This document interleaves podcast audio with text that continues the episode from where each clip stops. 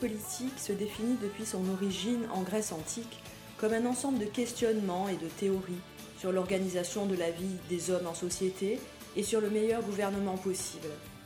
La question de l'organisation de la vie collective est une préoccupation hautement philosophique. La philosophie politique s'est attachée, pour l'essentiel, à la question de savoir ce que pourrait être, pour administrer les sociétés humaines, le meilleur régime politique possible, c'est-à-dire le plus juste. À quelles conditions un régime politique est-il juste? La politique est-elle l'affaire de tous ou de quelques-uns? Pourquoi et comment ne pas se faire confisquer son pouvoir de jugement et de décision politique par ceux qui nous gouvernent? Comment distinguer la politique et le politique? Pourquoi peut-on dire que la politique divise alors que le politique rassemble? Telles sont les questions qui vont engager ce mois-ci les futurs citoyens responsables que sont les TS3. Silence, s'il vous plaît. Bonjour, vous pouvez vous asseoir. Vous avez donc été accusé pour un fait de désobéissance civile. Vous avez refusé de payer les impôts. C'est pourquoi nous vous avons convoqué ici présent. Vous pouvez prendre la parole. J'ai refusé de payer les impôts afin de ne pas cautionner l'esclavage des Noirs et la guerre contre le Mexique. Je pense que nous devons d'abord être des hommes, des sujets ensuite. Le respect de la loi vient après celui du droit. Nous ne devons pas agir contre notre volonté, contre notre sens commun et notre conscience. En payant l'impôt qui sert à financer la politique de l'esclavage et la guerre, je participe directement à l'injustice. Or, chacun d'entre nous avons une conscience et nous ne devons pas la soumettre à ce qui est dit juste par la loi, mais à ce qui nous paraît juste en tant que citoyens. Vous contestez l'autorité de la Constitution et revendiquez le droit d'ingérence par la force dans les affaires des esclavagistes. Vous institutionnalisez l'injustice. Donc, vous fondez le devoir de désobéissance de l'individu face à l'État. Objection. L'idée que l'on puisse refuser d'obéir à certaines lois de la puissance publique, sans pour autant remettre en question l'ensemble de l'ordre institué, reste fort suspect pour certaines personnes. La désobéissance n'agit pas dans son propre intérêt, mais pour l'intérêt d'un groupe de personnes. Le désobéisseur civil veut faire entendre les droits de l'homme et se manifeste seulement pour se faire entendre. C'est leur dernier espoir. Vous pouvez agir à tout moment selon ce qui vous paraît juste, dites-vous. Cela ne peut pas se passer ainsi, car si tout le monde faisait comme vous, ce serait l'anarchie. Il ne faut pas être soi-même complice de l'injustice que l'on dénonce. Il ne suffit pas de condamner par la parole les injustices, de voter une fois par an, même dans le sens de la justice, ou de vouloir amender la loi injuste pour l'améliorer.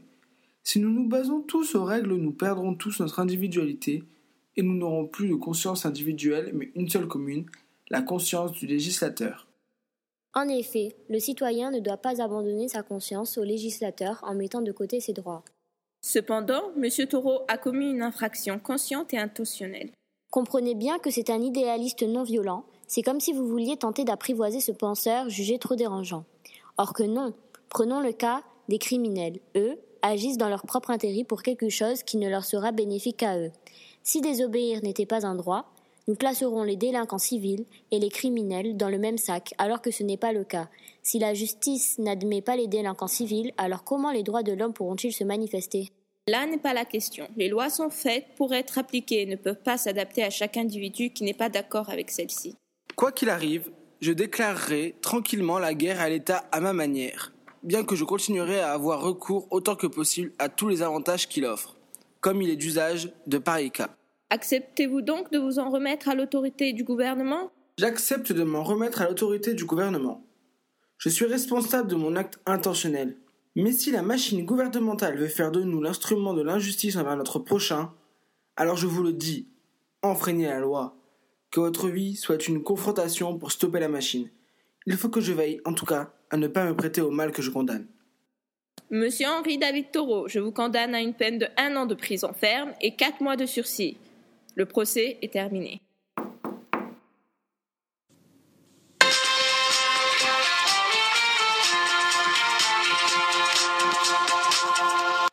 Bonsoir, bienvenue dans notre émission 3 minutes pour devenir plus cultivé. J'accueille aujourd'hui l'auteur Madame Boutin avec son nouveau livre portant sur Antigone et le droit naturel. Nous allons parler ce soir de la figure mythique résistante d'Antigone. Je me permets d'abord de faire un petit rappel de qui est cette héroïne chez Sophocle. Antigone, la fille incestueuse d'Oedipe, revient à Thèbes, où le roi Créon, son oncle, veut la marier à son fils Aimon. Durant la guerre, ses frères, Éthéocle et Polynice, s'entretuent.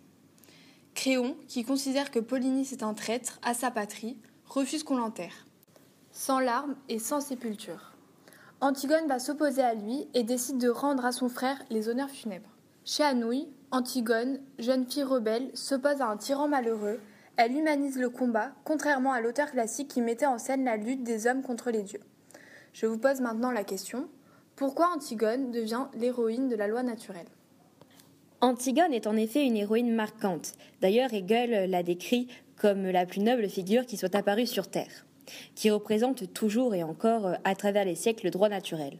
Cette dernière, comme vous l'avez expliqué, va se rebeller contre le pouvoir tyrannique de son oncle Créon, car elle va considérer, et à juste titre d'ailleurs, que le droit de l'homme a été bafoué. Pour elle, son frère mérite une sépulture. Ainsi, Antigone doit son destin tragique, comme vous l'avez dit, à sa volonté de résister face à ces lois qui lui paraissaient injustes et illégitimes. Antigone meurt pour avoir obéi à un pouvoir plus haut que les lois, la morale. Ainsi, cette loi de la conscience morale des hommes, qui relève du droit naturel, d'où le lien avec votre question, s'oppose aux lois des dieux et de l'État, qui elles sont des lois écrites. Oui, en effet, mais alors, quelle est l'ambiguïté et l'équivoque de cette loi naturelle? Qu'est-ce qui pour vous la différencie des lois de l'État? En quoi cette pièce respect de l'homme? Cette loi naturelle ne s'oppose pas au pouvoir, mais plutôt aux lois illégitimes qu'il pourrait créer. Mais cette loi illégitime interdit toute sépulture aux traites de la patrie, et donc condamner l'âme de Polynice à errer pour l'éternité sans trouver de repos.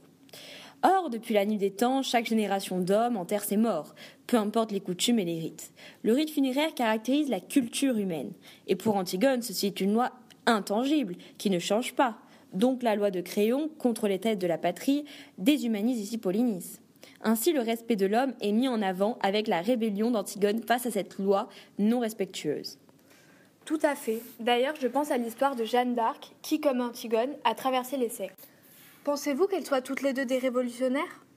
Ce sont des femmes qui ont marqué nos esprits. Elles se sont battues pour ce qu'elles pensaient et croyaient juste. Un idéal de justice qu'elles ont combattu jusqu'au-dessus de la loi des hommes. Elles ont une figure de résistance par leur conscience morale, leur devoir qui est de faire régner la liberté individuelle. Ce sont malgré les siècles des figures modernes qui incarnent la justice qu'elles ont défendue au prix de leur vie. Oui, mais alors, dans notre monde tumultueux, en perpétuelle transformation qui proclame les droits de l'homme, Reste-t-il parfois des lois contestables? Est-ce notre devoir? Devons-nous nous opposer à certaines lois comme celle de Nuremberg lors de la Seconde Guerre mondiale? Bien sûr que l'opposition active et résistante doit se faire.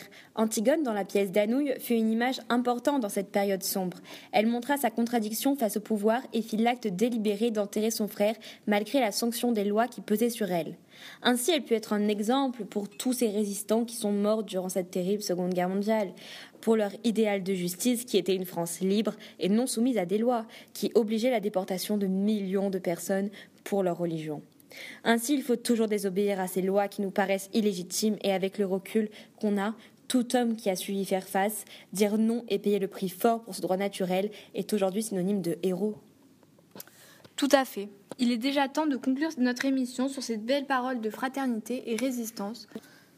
Ce souvenir de cette jeune femme nous encouragera à nous rappeler ce qu'est la loi naturelle, qui est de nous opposer avec force aux lois qui violent toute humanité. Nous accueillerons demain un invité surprise pour un nouveau sujet qui, je suis sûre, vous intéressera.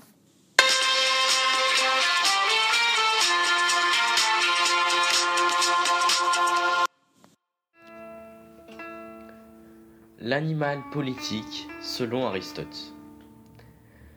Aristote est un philosophe grec de l'Antiquité, disciple de Platon à l'Académie. Il est l'un des penseurs les plus influents que le monde ait connus. De plus, il est l'un des rares à avoir abordé presque tous les domaines de connaissance de son temps, tels que la biologie, la physique ou la métaphysique, la logique, la poétique, la politique et la rhétorique, et de façon ponctuelle, l'économie. Aujourd'hui, le sujet que nous allons traiter est l'homme un animal politique, selon Aristote. Pour illustrer son point de vue, nous allons utiliser une citation du livre Les politiques Aristote dit Il est manifeste à partir de cela que la cité fait partie des choses naturelles, et que l'homme est par nature un animal politique, et que celui qui est hors cité naturellement bien sûr et non par le hasard des circonstances, est soit un être dégradé, soit un être surhumain. Et il est, comme celui qui injurie en ces termes par Homère, sans lignage, sans loi, sans foyer. Le problème ici est de savoir si l'organisation politique était le destin de toute communauté humaine. Ici, le point de vue personnel d'Aristote est clairement exprimé lors de la première phrase. Aristote dit L'homme est par nature. Ici, par nature sous-entend que l'être humain est prédestiné à être un animal politique, à savoir un animal qui vit en société et l'organise. En d'autres termes, l'homme est avant tout un citoyen. L'esprit nous distingue des autres animaux comme étant un être rationnel. L'homme est le seul animal qui parle. Et il est capable de peser le pour et le contre et de faire un choix rationnel qui fait donc appel à sa raison. C'est ce qui fait de nous des hommes et non des animaux. L'animal vit centré sur la satisfaction de ses besoins en vue de sa survie ou celle de son espèce. L'homme, dans la cité, vit en vue de la vie heureuse. Or, la cité permet à l'homme de réaliser ce but qui n'appartient qu'à lui. C'est donc lorsque les actions humaines visent ce but bien particulier que l'homme réalise son humanité et se distingue radicalement de l'animal. On a tendance à penser qu'au contraire, l'étiquette de citoyen nous est imposée. On pourrait imaginer que l'homme est en désaccord avec le système de la cité. En effet, il a des devoirs, tels que le vote, le respect de la vie en communauté. Être citoyen, dans l'esprit du plus grand nombre, sonne comme une contrainte. On peut se demander si la vie en communauté est-elle aussi indispensable que l'affirme Aristote En conclusion, nous aimerons ajouter que selon Aristote, l'être humain qui vit hors d'une cité est soit un être dégradé, c'est-à-dire un animal ou un sauvage, soit un être surhumain, c'est-à-dire un dieu. De plus, Aristote en tire donc la conclusion que l'animal politique vit mieux dans une cité. Il devient homme parmi les autres en vivant dans une société régie par des lois et des coutumes. L'homme développe son potentiel. Ce n'est pas une vie facile, mais une vie de vertu. Cependant, selon Hobbes, l'homme est un loup pour l'homme. Et c'est le conflit, la guerre de tous contre tous, la jalousie, le crime, les rapports de force et d'asservissement qui sont à l'état de nature le lot commun de l'humanité. Ce n'est qu'artificiellement, en imposant un pouvoir absolu, détenu dans les mains d'un seul souverain, et en obligeant les hommes à se dessaisir de leur puissance naturelle, qu'une vie politique est possible. La politique est donc une construction artificielle qu'il faut imposer de force aux hommes naturellement asociaux. Bonjour à tous, bienvenue sur Vita Nova Radio. Aujourd'hui, c'est notre nouvelle question philosophique. Nous sommes en présence du professeur Paolo et on va écouter un micro-trottoir qu'a réalisé Thomas devant un lycée niçois. Bonjour à tous. Dans un premier temps, on va écouter le micro-trottoir qu'a réalisé Thomas, puis expliquer la définition du pouvoir selon Machiavel. Oui, bonjour, nous sommes ici en présence avec Hassan. Oui, bonjour. Élève de Terminales. Alors Hassan, vous allez nous parler un petit peu de, Machiavel, puisque si je suis aujourd'hui euh, ici, c'est pour qu'on puisse parler de, de ce philosophe. Est-ce que vous pouvez me parler, me dire qui était Machiavel tout d'abord? Euh, Oui, euh, je l'ai vu un peu en cours. C'est un auteur du 15e siècle. Il a écrit notamment Le Prince. On peut lui attribuer le terme de machiavélisme qui est lié à sa définition de la politique. C'est-à-dire, c'est-à-dire quand une personne utilise des moyens immoraux pour parvenir à ses fins. D'accord.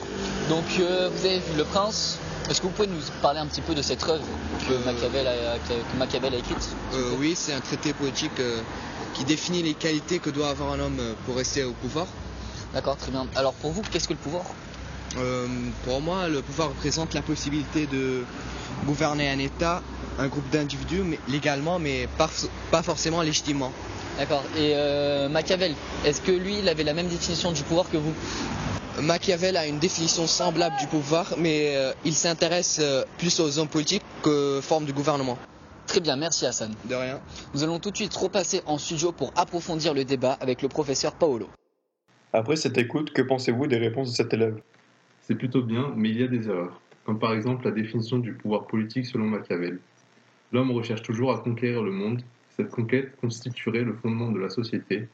Il oppose sa vision à celle des anciens philosophes, car pour lui leur vision du pouvoir est utopique. Il faut considérer l'homme comme il est et non comme il devrait être. Je vais quand même définir le terme d'utopie pour les auditeurs. Cela signifie un monde idéalisé, comme dirait Voltaire, tout est beau dans le meilleur des mondes. Donc on vient de voir la définition du pouvoir selon Machiavel. Mais Paolo, pouvez-vous nous dire qui était Machiavel? Machiavel est issu d'une famille noble. C'est un auteur et philosophe du XVe siècle. Il est né et mort dans la région de Toscane. Il a vécu entre 1469 et 1527 et a exercé des fonctions politiques en Italie puis en Europe. De plus, à cette époque-là, l'Italie n'était pas encore un pays uni, elle était composée de plusieurs régions. Machiavel a lutté pour pouvoir les réunir, pour ne former qu'un seul pays. Eh bien écoutez, nous arrivons à la fin de notre émission. Nous pouvons remercier Hassan, qui n'est pas ici présent, mais qui a été là pour le micro-trottoir, ainsi que Paolo. Merci et au revoir à tous. Qui était professeur de philosophie. Eh bien écoutez, merci à vous et au revoir. Au revoir.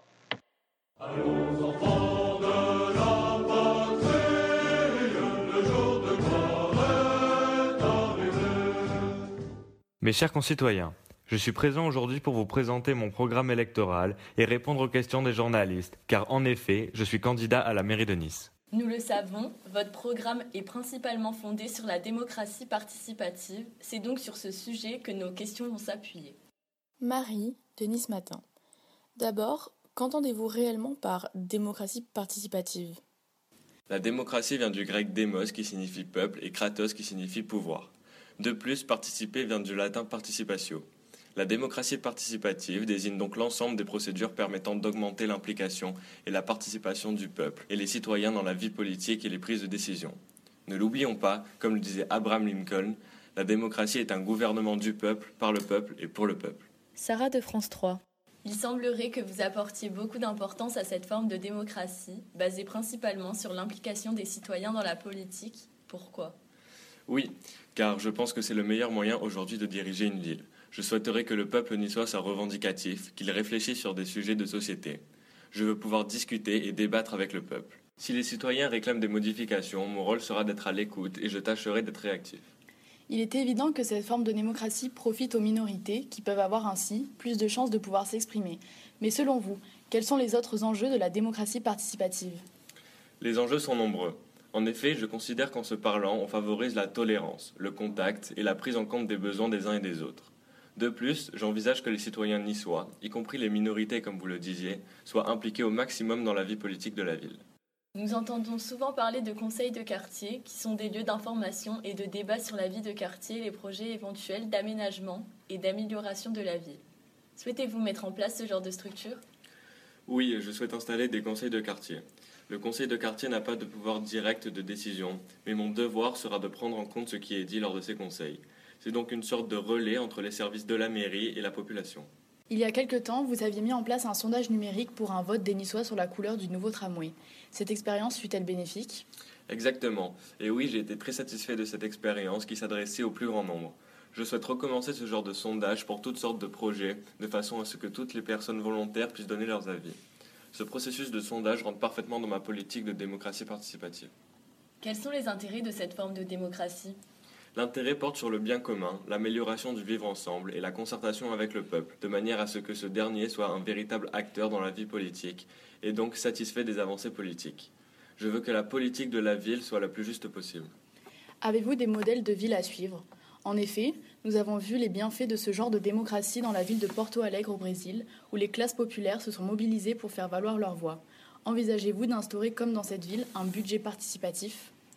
En effet, la ville de Porto Alegre est un modèle pour moi. Si je suis élu, je compte effectivement installer un budget participatif pour des projets d'investissement. Je voudrais donc réaliser la même chose à Nice. De plus, je suis admiratif de la politique de la ville de Saillant, dans la Drôme en France, qui est aussi basée sur la démocratie participative. Votre idéologie semble proche de celle de Rousseau qui réinvente le contrat d'autorisation de Hobbes en contrat social basé sur l'autonomie du citoyen. Êtes-vous d'accord? Quelles sont précisément les perspectives de votre programme? J'ai pour but que les citoyens participent activement aux décisions politiques. En effet, mon idéologie est similaire à celle de Rousseau. Je souhaite, comme lui, réconcilier la liberté et la sécurité. Je souhaiterais que tous les citoyens niçois soient autonomes et donc obéissent à des lois dont ils reconnaissent le bien fondé et auxquelles ils ont participé. Cependant, la démocratie participative n'est possible qu'à condition que tous les citoyens s'impliquent sérieusement dans ce processus. Oui, et qu'ils soient réellement actifs. De plus, je souhaite que les structures telles que le conseil de quartier ou encore le budget participatif soient correctement instaurées et poussent les gens à donner leur avis. Cependant, êtes-vous certain que toute la population soit véritablement représentée dans cette participation? Les jeunes ont-ils aussi leur place dans ce processus? Je ferai tout ce qui est en mon pouvoir pour que les citoyens volontaires puissent être écoutés. Certains débats et conseils de quartier seront spécialisés pour les jeunes. En effet, il est important pour moi de dynamiser et de rajeunir la ville. Votre discours et votre programme est attirant, mais dans les faits, il y a tout de même une grande différence entre vos ambitions et la réalité des choses. De plus, le fait de vouloir écouter le plus de citoyens niçois comme vous le prétendez va rendre les décisions beaucoup plus lentes. En êtes-vous conscient? Effectivement, je sais très bien que mon projet comporte des limites et des difficultés, mais je ferai tout pour les surmonter. Merci d'avoir répondu à nos questions. Nous vous souhaitons bonne chance pour les élections.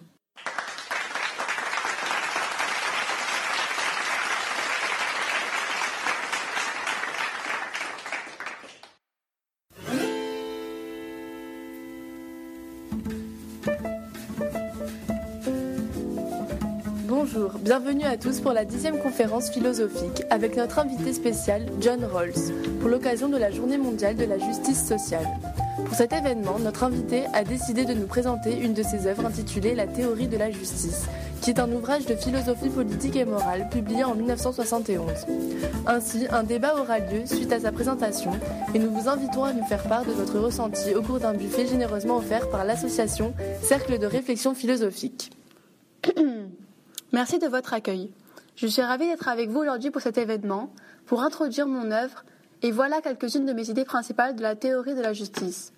Tout d'abord, j'affirme qu'une société juste doit être équitable et non égalitaire. Pour fonder cette société, je fais appel à une expérience de pensée, une situation théorique dite du voile d'ignorance. En effet, chaque personne se cache derrière un voile d'ignorance. Ils ne savent pas comment les différentes possibilités affecteront leur avenir. Ils sont obligés de juger les principes sur la seule base des valeurs communes. Cette société repose sur deux principes.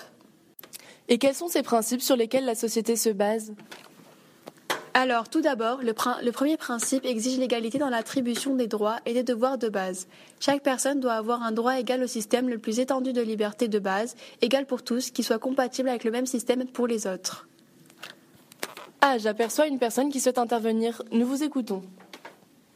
Alors oui, je me permets de vous interrompre car j'aimerais préciser un point sur lequel je ne partage pas votre avis. Je m'explique. Vous prenez, vous prenez une société égalitaire alors, alors que dans votre théorie, vous créez des injustices.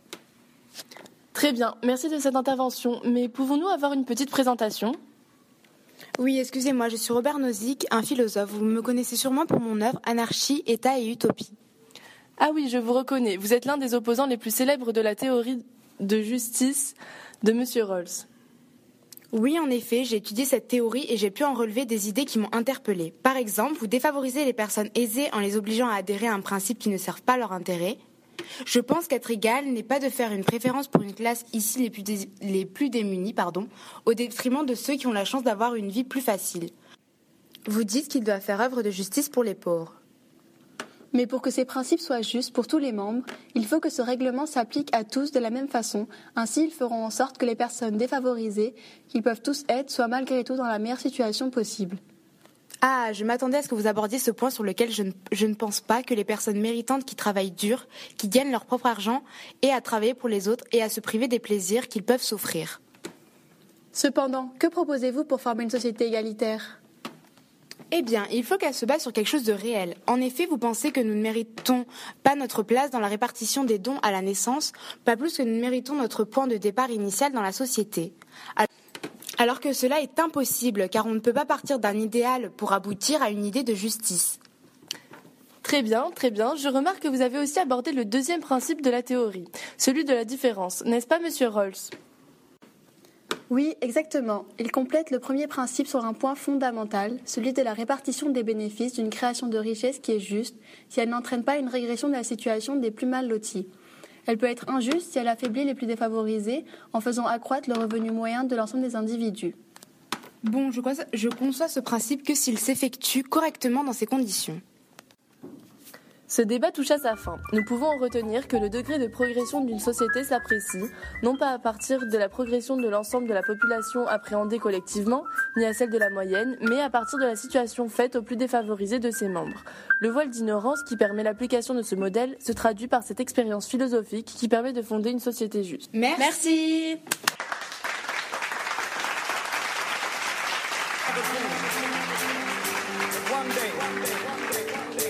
Et merci à Vita Nova Radio d'avoir retranscrit cette conférence.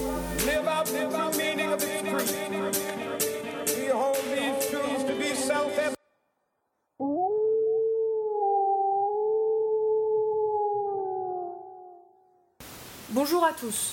Aujourd'hui, nous allons nous intéresser à la fable de La Fontaine, Le loup et l'agneau, datant de 1668, en compagnie d'une jeune élève de terminale.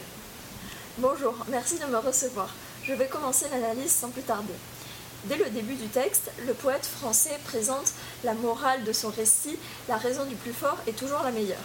Tout d'abord, il est important de préciser que dans cette fable, les animaux symbolisent des humains.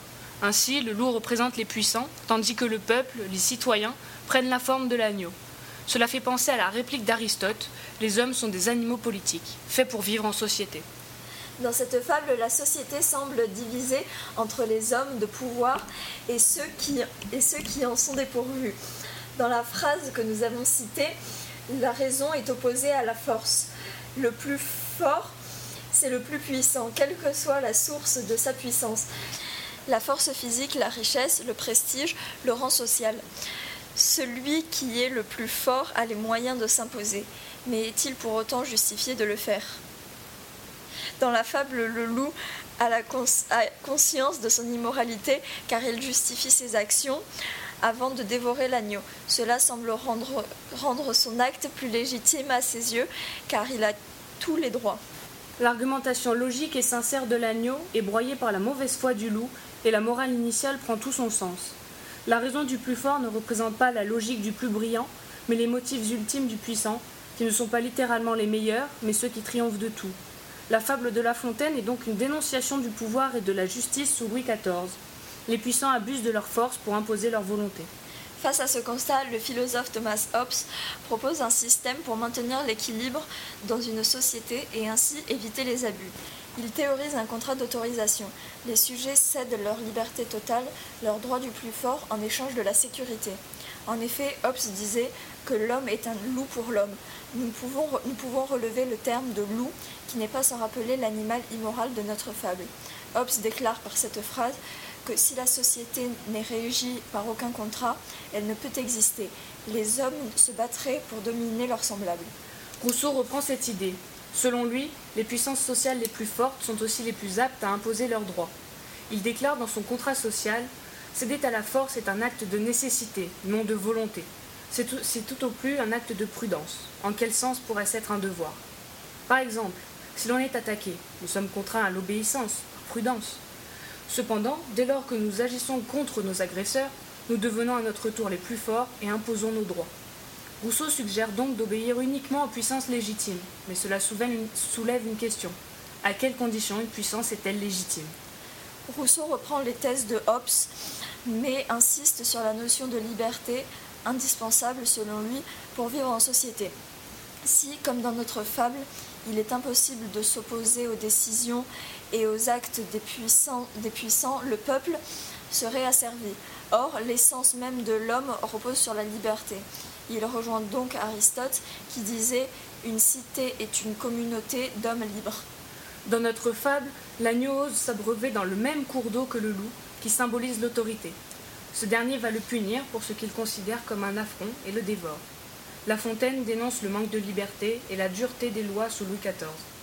D'après Rousseau, un pouvoir légitime permettrait à ses sujets d'être libres. Il faudrait pour cela voter des lois dont le bien fondé serait reconnu unanimement par le peuple. L'intérêt général de la société serait donc respecté, le droit du plus fort serait abrogé. Nous verrons donc dans une prochaine émission les solutions pour construire une société d'hommes libres. Merci de m'avoir reçu. À très bientôt.